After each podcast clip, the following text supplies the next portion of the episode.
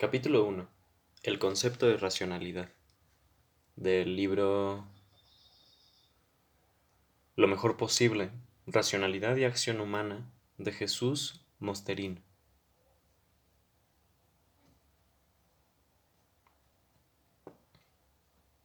Precisión de conceptos. A lo largo de la historia reciente, es posible observar cómo las discusiones en torno a un concepto, que parece interesante e importante, resultan estériles e inacabables por falta de claridad y precisión de ese concepto.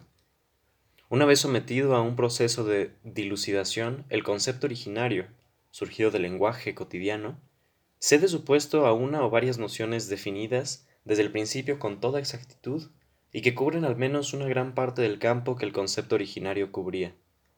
Este proceso culmina frecuentemente con la creación de una teoría científica del campo en cuestión, construida en torno al concepto precisado. Ejemplos típicos del citado proceso lo constituyen las nociones de probabilidad de un suceso y de computabilidad de una función. Ambos conceptos habían sido usados por matemáticos y científicos de un modo impreciso y poco fecundo hasta que, en un momento dado, fueron sustituidos por conceptos dilucidados. El concepto de probabilidad, fue precisado por Kolmogorov mediante los axiomas que llevan su nombre y que constituyen desde entonces el núcleo de la teoría de la probabilidad. El concepto de computabilidad fue precisado por Turing mediante la introducción de las máquinas de Turing, constituyéndose así la teoría de la computabilidad o de la recursión. Nombre, este último, que alude a las funciones recursivas punto de partida de otra manera equivalente de precisar la noción de computabilidad. Otro ejemplo típico es el del concepto de deducción o de deducibilidad, que durante más de dos mil años venía siendo usado por filósofos y matemáticos en toda clase de discusiones y afirmaciones más o menos incontrolables, dada la vaguedad del concepto. El concepto de deducción fue precisado por Frege en 1879 mediante la introducción del primer cálculo deductivo riguroso, dando así comienzo la lógica moderna. Sin embargo, pronto se vio que la precisión de Frege no era la única dilucidación posible del concepto de deducción.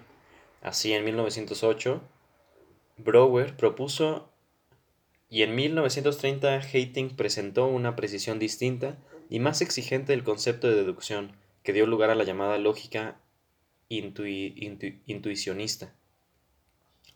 Uno de los conceptos que más se emplean en discusiones filosóficas, científicas y políticas es el concepto de racionalidad, y el más somero de los análisis muestra que este concepto se usa en los más diversos sentidos y con la mayor de las vaguedades imaginables.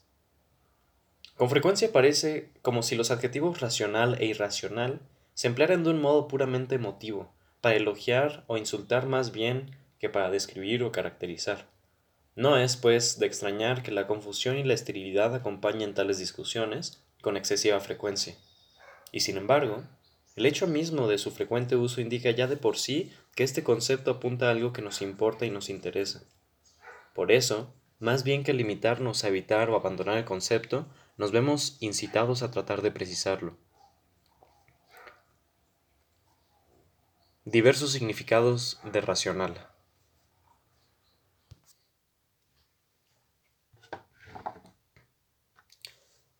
El adjetivo racional se usa de muchas maneras, tiene diversos significados. Por tanto, tenemos que indicar cuál de esos significados es el que nosotros intentamos precisar. Algunos significados de racional no tienen nada que ver con la tarea que aquí nos proponemos.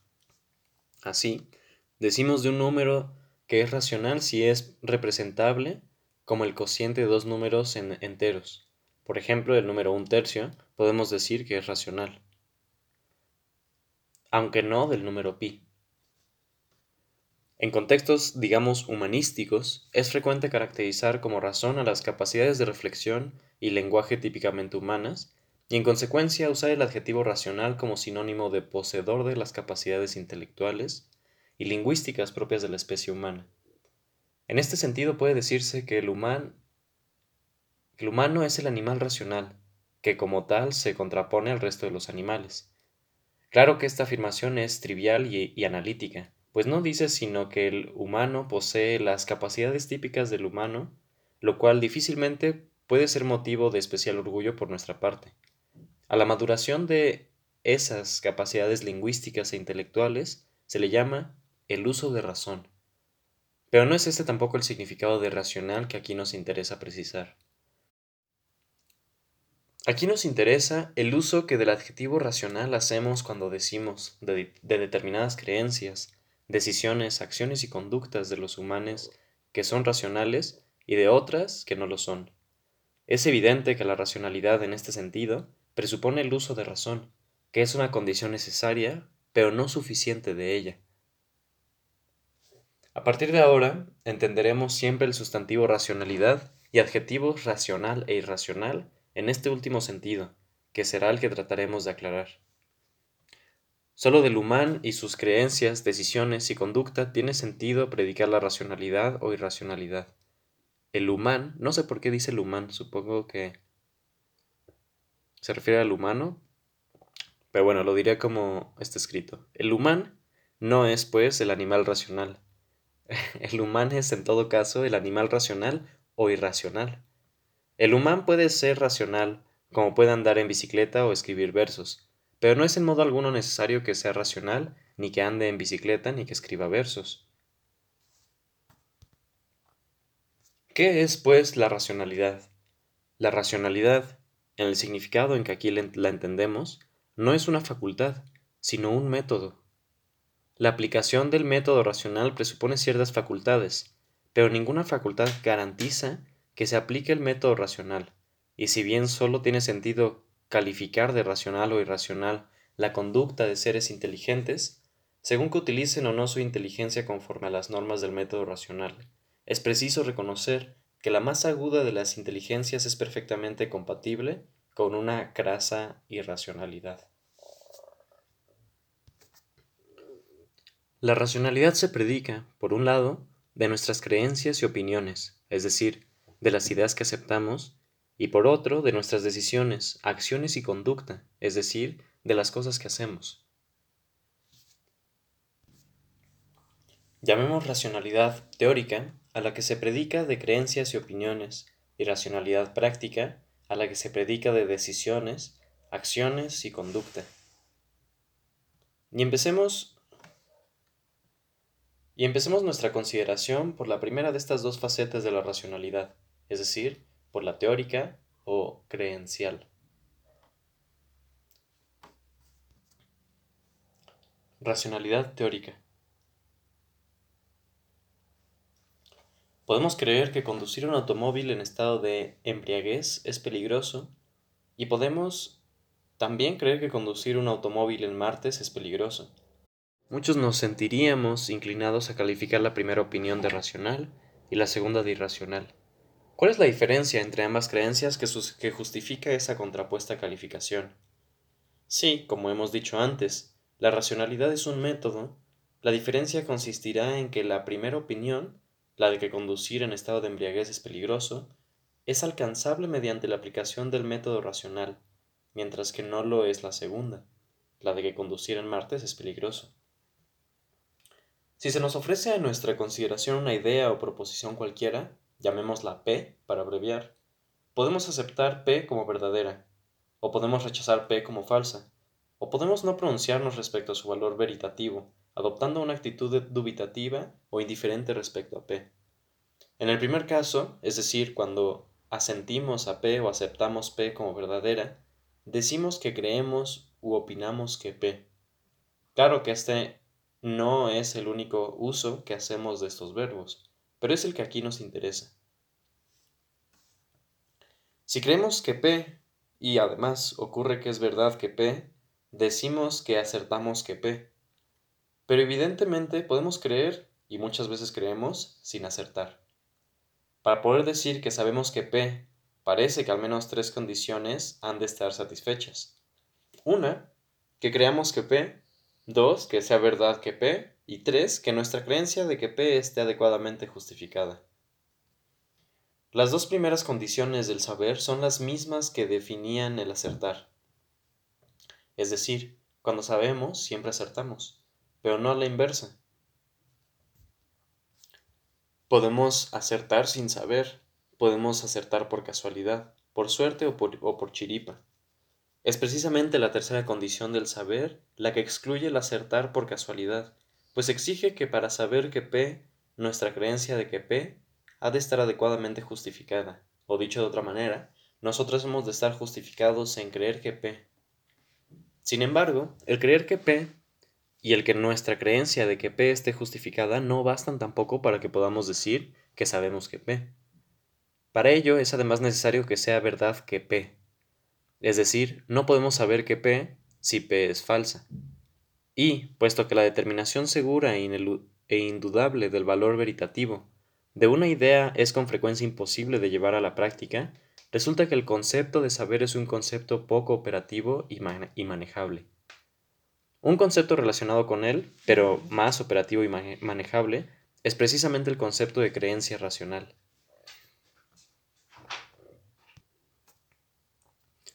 Del concepto de creencia racional exigimos todo lo que exigíamos del concepto de saber, excepto la verdad de la idea creída o sabida.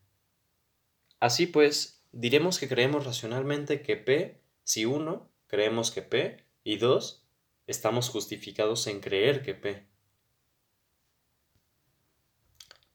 Lo que no exigimos es que P sea verdadera.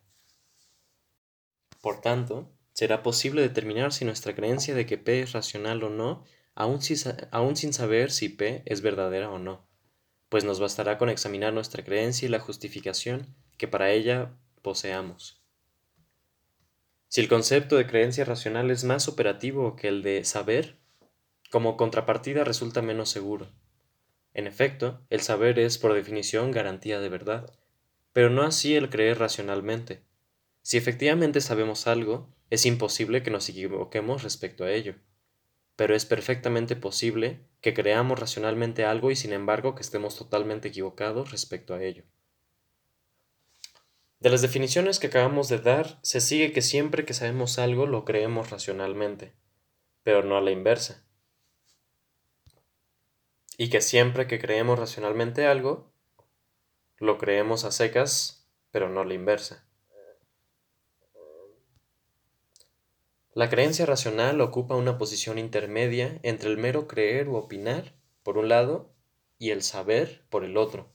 Respecto al saber, la creencia racional tiene la ventaja de su operatividad y la desventaja de su falibilidad, respecto al mero creer u opinar. La creencia racional tiene la ventaja de su mayor probabilidad de acierto. Al rechazar muchas de las opiniones que se nos pudieran ocurrir, sin suficiente justificación y al, introducir un fin o meta respecto al cual organizar la dinámica de nuestra aceptación de ideas, la meta de maximizar nuestro acierto. Por ello podemos concebir el método en que consiste la racionalidad teórica como una estrategia de maximización de nuestros aciertos y minimización de nuestros errores a largo plazo. Ya hemos visto que por muy racionales que seamos en nuestras creencias, siempre podremos equivocarnos y de hecho Siempre nos equivocamos en algunas de ellas, pero la probabilidad de equivocarnos será menor si organizamos nuestras creencias conforme a una estrategia que tienda conscientemente a minimizar los errores que si no lo hacemos así. Justificación de una creencia. Al intentar precisar el concepto de creencia racional, hemos dicho que alguien cree racionalmente que P, si ese alguien 1. Cree que P y 2. Está justificado en creer que P. Pero con ello en realidad no hemos hecho sino trasladar la dificultad de un lugar a otro. En efecto, a nadie se le escapa que al definir la creencia racional en función de la justificación, no hemos hecho sino precisar un concepto vago con ayuda de otro concepto no menos vago y necesitado de precisión que el primero. Por tanto, para que nuestra dilucidación del concepto de creencia racional tenga un sentido inteligible, hemos de precisar la noción de justificación. Dada una idea, ¿qué queremos decir cuando decimos que alguien está justificando en creer que P? Por lo pronto diremos que estamos justificados en creer que P si ocurre que P es deducible de otras ideas, Q, R, etc., que estamos justificados en creer. A este tipo de justificación podemos llamarla justificación derivada. Pero la justificación derivada no puede ser el único tipo de justificación, pues la cadena de posibles deducciones ha de comenzar en algún punto, a saber, en las ideas para las que poseamos suficiente justificación no derivada. ¿En qué casos diremos que poseemos suficiente justificación no derivada de que P? En primer lugar, en el caso de que P sea una idea analítica, es decir, una idea cuya verdad solo depende de la estructura gramatical y semántica del lenguaje en que está formulada. Así, por ejemplo, podemos decir que tenemos suficiente evidencia de que mañana lloverá o no lloverá, de que ningún soltero está casado, de que todos los triángulos tienen tres lados o de que el Quijote fue escrito por el autor del Quijote, pues todas estas ideas son, son analíticas. En segundo lugar, diremos que estamos justificados en creer que P si podemos comprobar directa y personalmente que P. Esto solo ocurre si P es una idea singular que se refiere a algún hecho concreto directamente observable por nuestros sentidos en el momento presente. Por ejemplo, Podemos decir que estamos justificados en creer que tenemos dos manos, que estamos bebiendo una cerveza, que tenemos los zapatos puestos, que la calle está llena de automóviles o que en el cielo hay luna llena. En tercer lugar, propongo que digamos que estamos justificados en creer que P si la idea de que P está vigente en la ciencia, de nuestro tiempo, es decir, si P forma parte del modelo estándar de una disciplina científica bien establecida, o si P constituye una opinión generalmente compartida por la comunidad científica pertinente. Pie de página. La noción de estar vigente es epistémicamente bastante más exigente que la de meramente estar de moda. Hmm, fin de pie de página.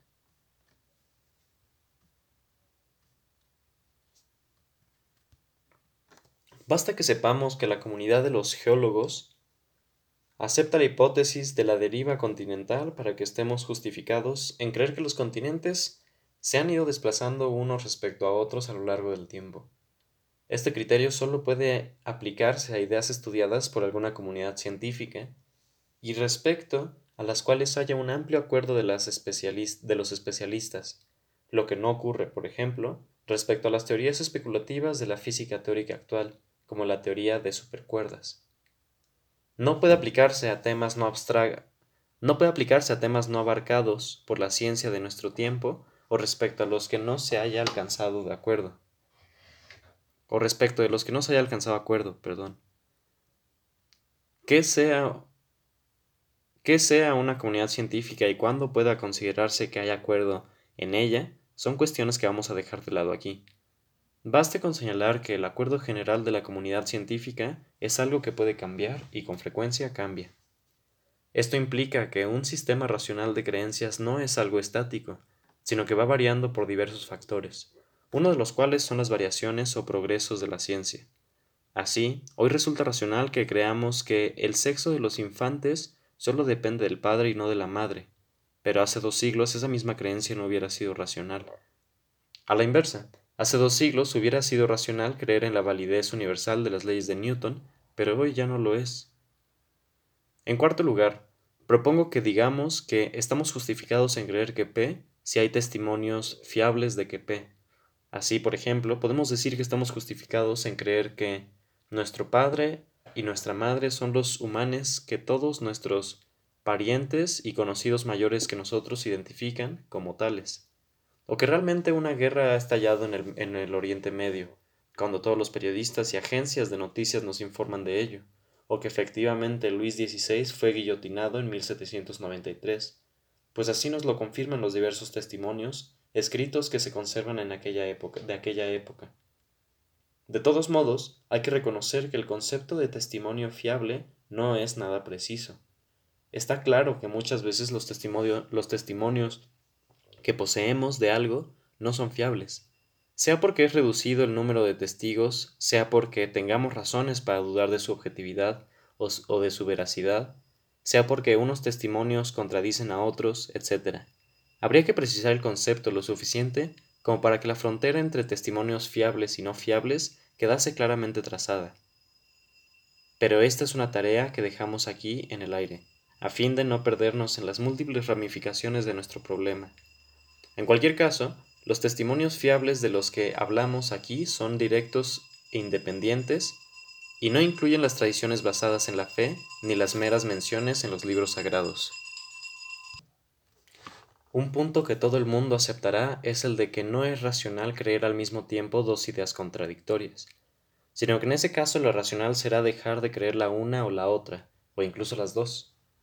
Pero parecería exagerado el postular la consistencia de nuestro sistema de creencias como condición de racionalidad pues con frecuencia no está en nuestra mano determinar la consistencia o contradictoriedad de un conjunto potencialmente infinito de ideas como es el que constituyen las creencias racionales tal como las hemos definido. Lo que podemos, lo que podemos y debemos exigir es nuestra disposición a purgar nuestro ideario, el conjunto de las, de las ideas que aceptamos, de contradicciones tan pronto como tengamos conciencia o noticia de ellas a la hora de renunciar a una de dos creencias contradictorias no derivadas, normalmente consideramos racional mantener la creencia obtenida por uno de los primeros criterios antes señalados y, renunciar a la obtenida por el criterio posterior. Así, tendremos máxima reluctancia a renunciar a la creencia de los enunciados analíticos y renunciaremos con la mayor facilidad a la creencia basada en testimonios fiables. Sin embargo, en casos extremos puede no ocurrir eso. Así, la creencia en algo que hemos comprobado directamente, una sola vez, se opone a teorías científicas bien establecidas y a múltiples testimonios fiables. Más bien habremos de pensar que hemos sufrido una alucinación. De todos modos, en la práctica, casi todas nuestras creencias son creencias derivadas, por lo que la situación es todavía más complicada. Aquí queremos retener únicamente la exigencia de rechazar de nuestro ideario toda contradicción de la que tengamos noticia. Para resumir, proponemos precisar el concepto de racionalidad teórica del siguiente modo. Un humano determinado X cree racionalmente que P, donde P es una idea cualquiera. Si y solo si 1, X cree que P, y 2, X está justificado en creer que P, es decir, P es analítico o X puede comprobar directamente que P, o P es una, una, opinión científica vigente en el tiempo de X, o hay testimonios fiables de que P o P es deducible a partir de otras ideas, Q1, Qn, y X está justificado en creer que Q1, Qn, esta cláusula convierta esta definición en recursiva, X está justificado en creer que Q y además 3. X no es consciente de que P esté en contradicción con ninguna otra de sus creencias. Si un individuo acepta de hecho todas y solo las ideas en que le resulta racional creer, o al menos está siempre dispuesto a modificar su sistema de creencias en tal sentido, diremos de él que es racional en sus creencias. Si acepta más ideas de las que racionalmente puede creer, diremos que es un dogmático. Se acepta menos un escéptico. Críticos y doctrinarios. En la precisión aquí propuesta del concepto de racionalidad teórica juega un papel preponderante la ciencia. En efecto, hemos considerado que es racional para los individuos creer sin más las afirmaciones de la ciencia de su tiempo. En cierto modo será posible en cierto modo sería posible considerar el resultado de la ciencia como un corpus de ideas compartidas, sometido a un constante proceso de revisión conforme a una estrategia racional de maximización de aciertos y, minimización de errores. Así pues, vemos que hay dos tipos de racionalidad teórica. La racionalidad teórica individual, que es la que aquí sobre todo nos interesa y que acabamos de analizar, y la racionalidad teórica colectiva, que se manifiesta fundamentalmente en la ciencia. Estos dos tipos de racionalidad teórica están en estrecha relación e interdependencia, y el uno no sería posible sin el otro. Para que la ciencia pueda mantenerse y progresar, es necesario que los científicos, como individuos, sean racionales en al menos una porción de sus creencias, a saber, en sus creencias referentes al objeto de su investigación científica. Respecto a su propia parcela de competencia, los científicos, a diferencia del resto de los ciudadanos, no pueden delegar en otros la tarea de investigar directamente los hechos. Y para que los individuos puedan ser racionales en el sentido arriba indicado, es necesario que exista una ciencia viva de la que ellos obtengan, o al menos estén dispuestos a sacar, una gran parte, probablemente la mayor parte, de sus opiniones acerca del mundo. Y así como vimos que los progresos y cambios en el desarrollo de la ciencia repercuten en cambios en el sistema creencial de los individuos racionales, así también está claro que los cambios en las creencias racionales de los científicos, motivados, por ejemplo, por nuevas comprobaciones directas de hechos, por nuevas teorías o por nuevos testimonios fiables, repercuten en cambios en las creencias científicas que están sometidas a constante revisión. El talante que el científico aplica a la parcela de sus creencias relativa al objeto de su ciencia o que el hombre racional aplica a todas sus creencias es un talante que podemos calificar de crítico. Este talante nos incita a considerar constantemente nuevas ideas, a, a, formularlas y aceptarlas provisionalmente como hipótesis y a someterlas a constante crítica, tanto en lo que se refiere al lenguaje en que están formuladas como respecto a lo que efectivamente afirman. Muchas veces se ejercita la crítica sobre un sistema de afirmaciones, pero no sobre el vocabulario en que esas afirmaciones están formuladas. Parece, parece como si se pensara que los conceptos que se emplean para hablar de algo fuesen algo neutral e inevitable, y que solo tuviese sentido discutir de la verdad o falsedad de las ideas articuladas con estos conceptos. Como un sistema determinado de conceptos es ya un determinado molde que se impone a la realidad, Evidentemente, es imposible hablar de la realidad sin imponerle molde alguno. Pero nada nos garantiza que el molde que le estamos imponiendo sea el más adecuado. Por eso, el talante crítico nos incita a poner en duda no solo la verdad de, de nuestras afirmaciones, sino también la adecuación de los conceptos con los que las formulamos, así como a someter nuestras nociones a un proceso de revisión constante a fin de lograr sistemas conceptuales cada vez más claros, precisos y relevantes. Por otro lado, el crítico está dispuesto a renunciar a las tesis que anteriormente había defendido y arrojar por la borda creencias largo tiempo por él mantenidas, siempre que descubra contradicciones entre sus diversas creencias o que nuevos progresos científicos, nuevas comprobaciones directas de hechos o nuevos testimonios fiables se opongan a viejas creencias o siempre que alguien le llame la atención sobre una tal situación. En efecto, la estrategia creencial que aplica la ciencia a nivel colectivo y el humano racional a nivel individual no persigue el mantenimiento de determinados idearios, sino la obtención de una imagen del mundo y una información acerca del mundo lo más clara, exacta y verdadera, o al menos probable, que sea posible lograr.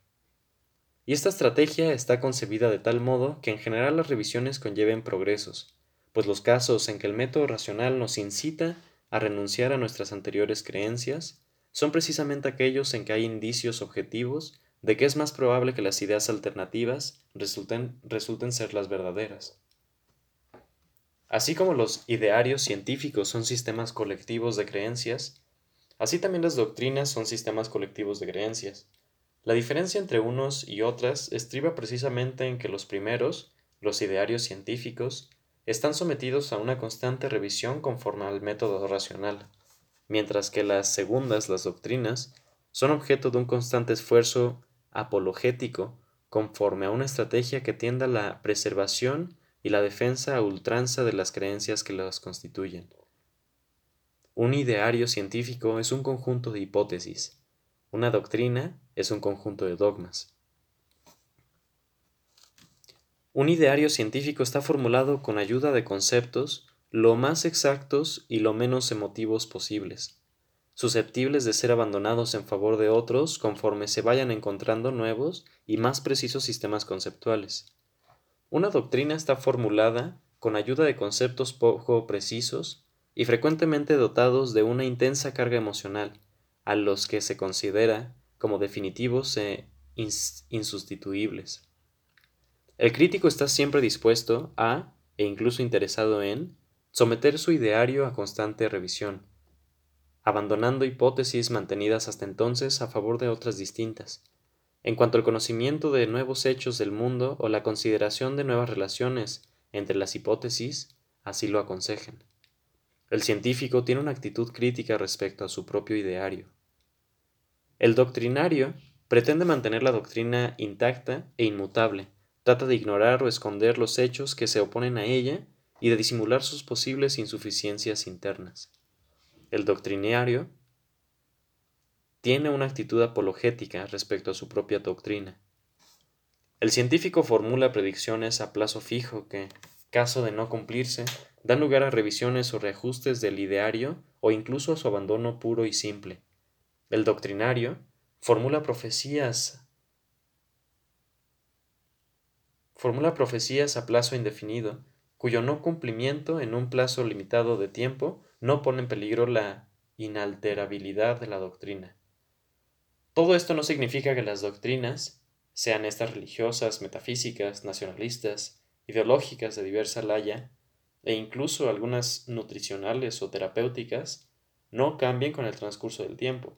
Pero este cambio se produce a contrapelo de los doctrinarios, no está sometido a ninguna estrategia racional y suele consistir en una interpretación progresivamente laxa e imprecisa de los conceptos, a fin de resolver las contradicciones internas de la doctrina o su conflicto con los hechos a base de una hermenéutica cada vez más arbitraria.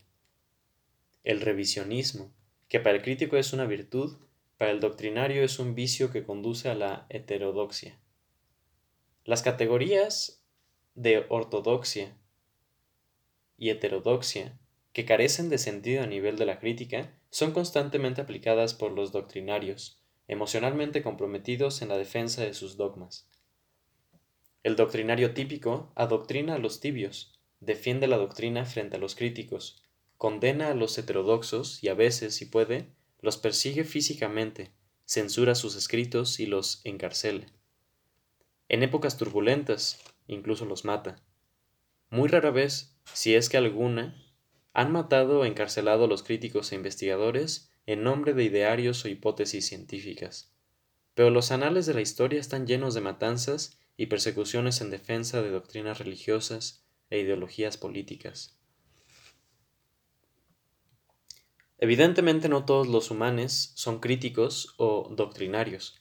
Muchos, quizá la mayoría, no son ni lo uno ni lo otro. Además, la misma persona puede ser a la vez parcialmente racional y parcialmente doctrinaria en sus creencias. Por ejemplo, con frecuencia nos topamos con científicos que son perfectamente racionales y críticos en sus creencias relativas al objeto de su ciencia, pero que simultáneamente son irracionales, doctrinarios y apologéticos en sus creencias relativas a un determinado dominio de la realidad, que puede ser el sexo, o la religión, o la política, o la patria, o cualquier otro que despierte en ellos profundas emociones o ansiedades. Incluso podríamos distinguir, junto al talante racional o crítico y al talante doctrinario, un tercer tipo de actitud, que podríamos calificar de frivolidad intelectual. La frivolidad intelectual se, se caracterizaría por la aceptación de creencias al tuntún y sin aplicar ningún tipo de estrategia. El frívolo no trata de maximizar la verdad de, su visión del mundo mediante una revisión consciente de sus creencias conforme al método racional, ni trata tampoco de defender a toda costa las creencias que constituyen una determinada doctrina, sino que acepta pasiva y despreocupadamente las creencias que la tradición, la moda, la propaganda, el entorno o el capricho le sugieren. A veces ocurre que somos a la vez racionales en algunas de nuestras creencias doctrinarios en otras y frívolos en otras. Y si a pesar de todo algún sentido tiene cali y si a pesar de todo algún sentido tiene calificarnos de racionales, doctrinarios o frívolos en estos casos, ello solo puede significar que una de esas actitudes es en nosotros claramente predominante. Racionalidad práctica.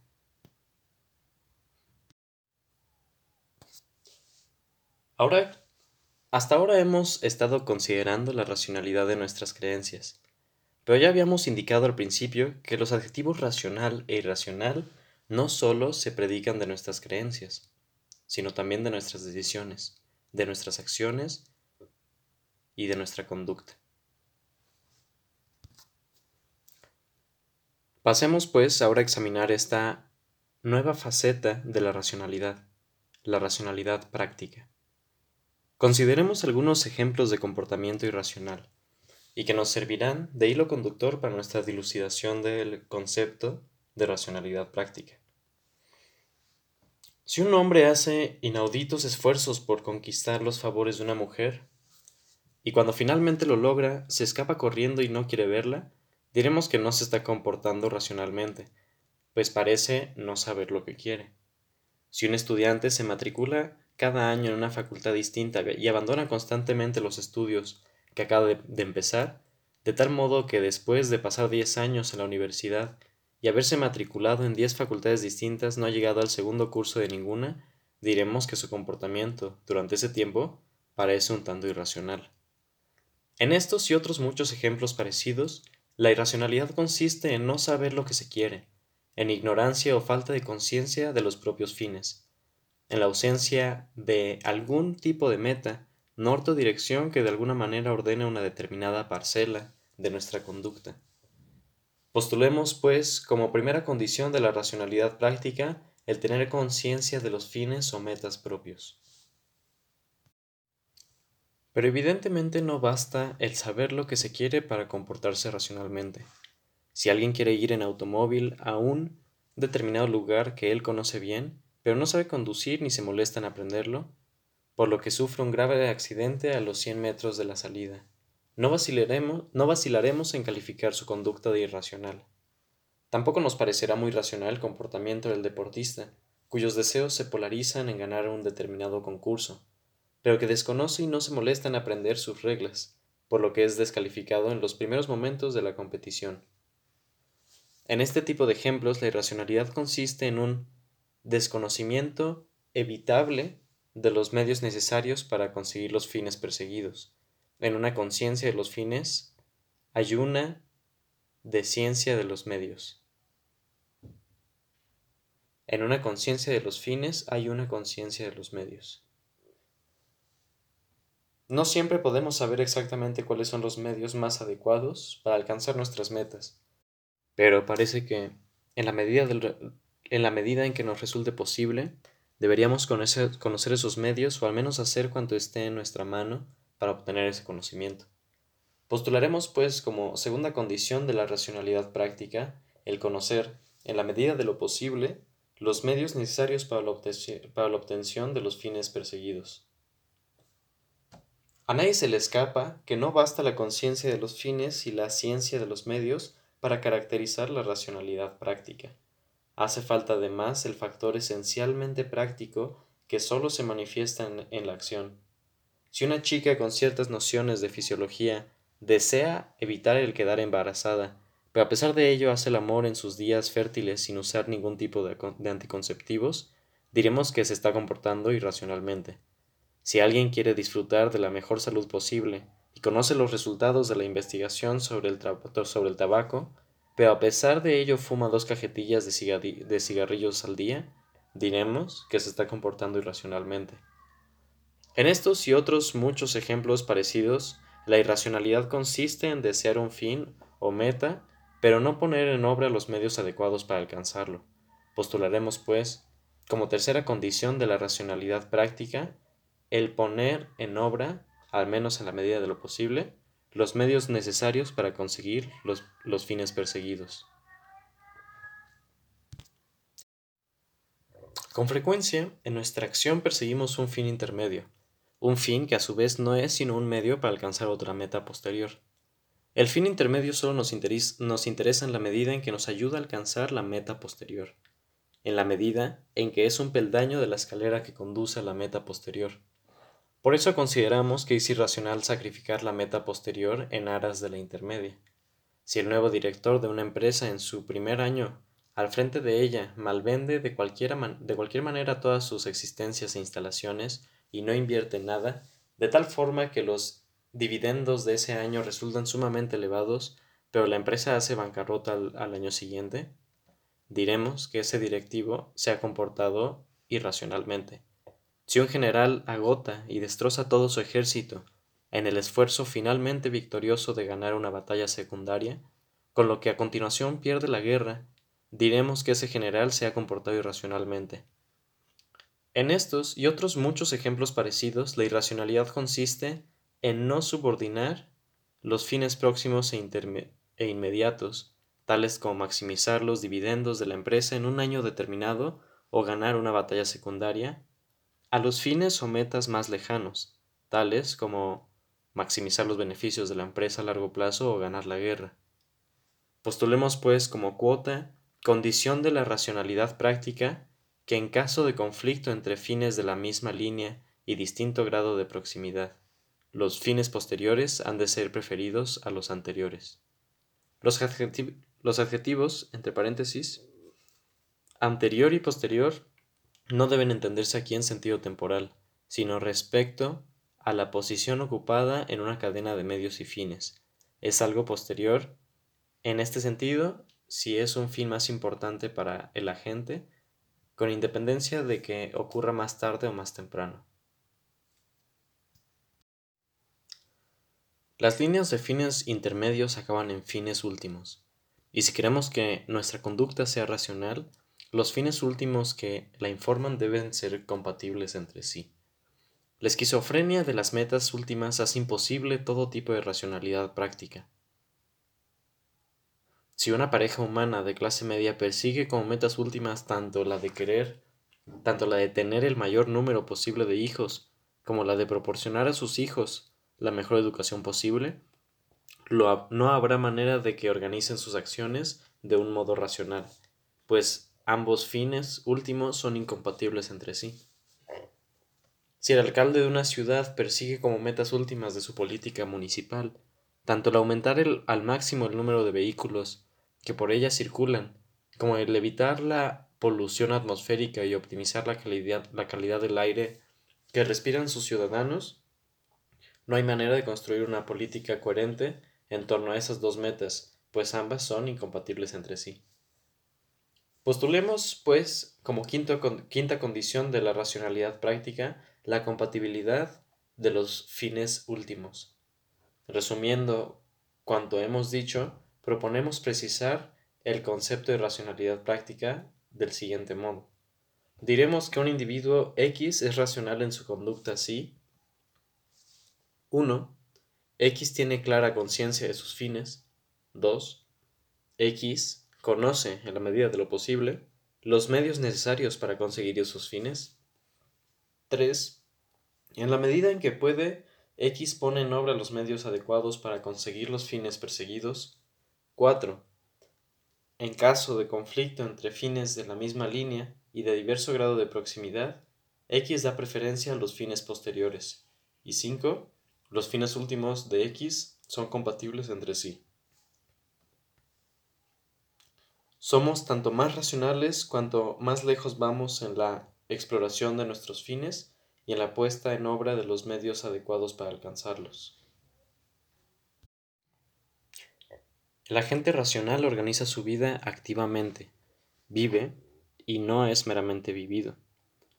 El agente racional es consciente de sus metas últimas y adopta una estrategia práctica conducente a alcanzar esas metas en la mayor medida posible. Precisamente la racionalidad práctica, tal como aquí la entendemos, no es sino eso, un método, una estrategia para maximizar el conocimiento y la consecución de nuestros fines últimos. Muchos de los fines que perseguimos no son sino medios para otros fines, y ya hemos visto que los fines posteriores son más importantes que los anteriores y que en caso de conflicto han de ser preferidos. Si un determinado fin es medio para otro o no, es una cuestión científicamente investigable, pero evidentemente en la aceptación de un fin como último hay un momento de gratitud. Los fines intermedios son justificables en función de los fines últimos, los fines últimos pueden ser explorados y elevados a un plano de conciencia, pero en último, término, en último término no pueden ser justificados. ¿En función de qué lo serían? Aunque a veces puedan ser explicados por los millones de años de evolución biológica que pesan sobre nosotros y que forman parte de nuestro destino.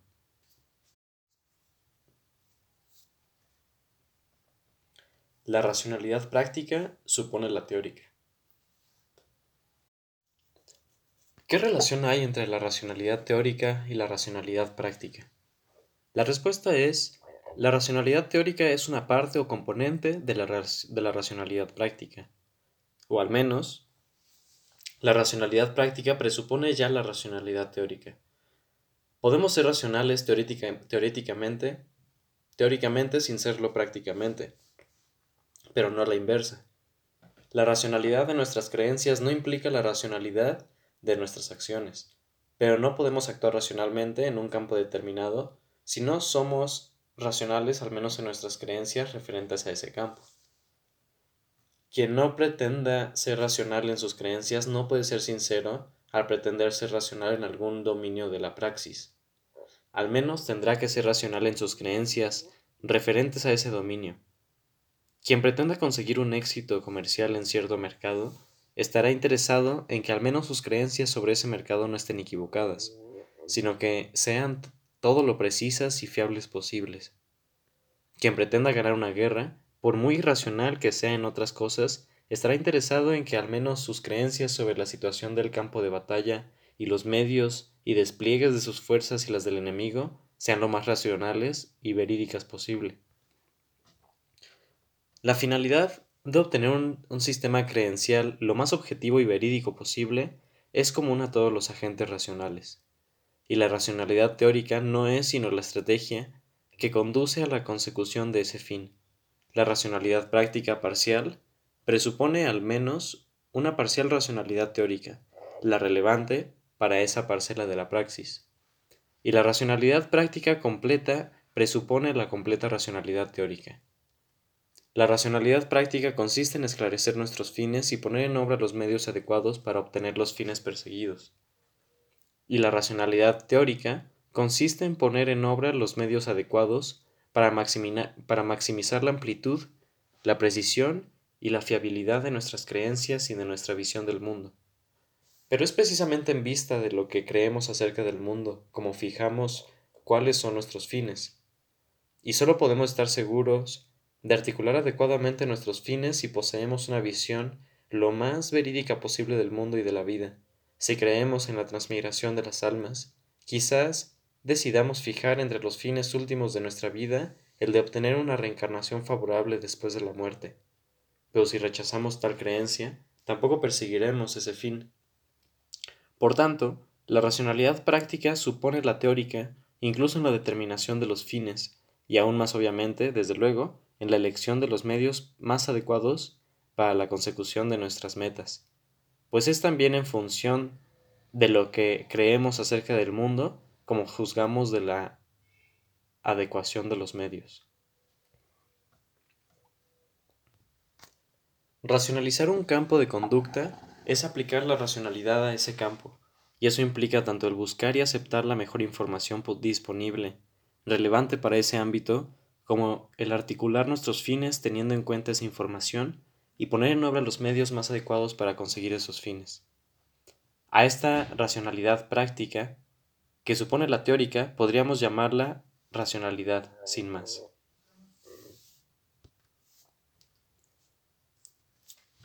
Racionalidad y felicidad. Lo que hemos dicho aquí sobre la racionalidad no constituye, desde luego, nada que ni de lejos se parezca a una dilucidación suficiente y completa del concepto de racionalidad.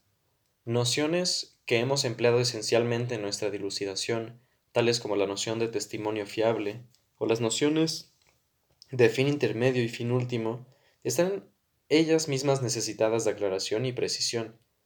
En nuestra consideración de la racionalidad práctica, nos hemos limitado a casos extremadamente simples, ignorando los casos más interesantes y frecuentes, que son aquellos en que diversos fines pueden limitarse mutuamente entre sí, o en que se trata de maximizar uno o varios fines dentro de determinadas restricciones, impuestas por el agente o en nuestro conocimiento de los medios solo está dado con un grado determinado de probabilidad.